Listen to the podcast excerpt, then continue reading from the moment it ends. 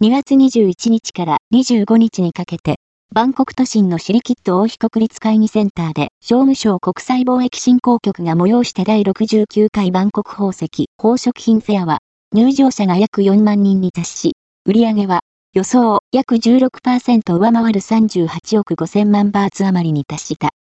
今回のフェアでは、1125の業者が2483のブースを開設し、112カ国から約4万人が来場した。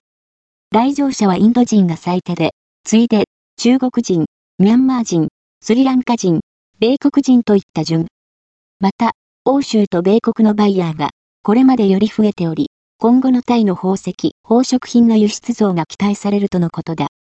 なお、第70回バンコク宝石、宝飾品フェアが同じ会場で今年9月9から13日開催される予定という。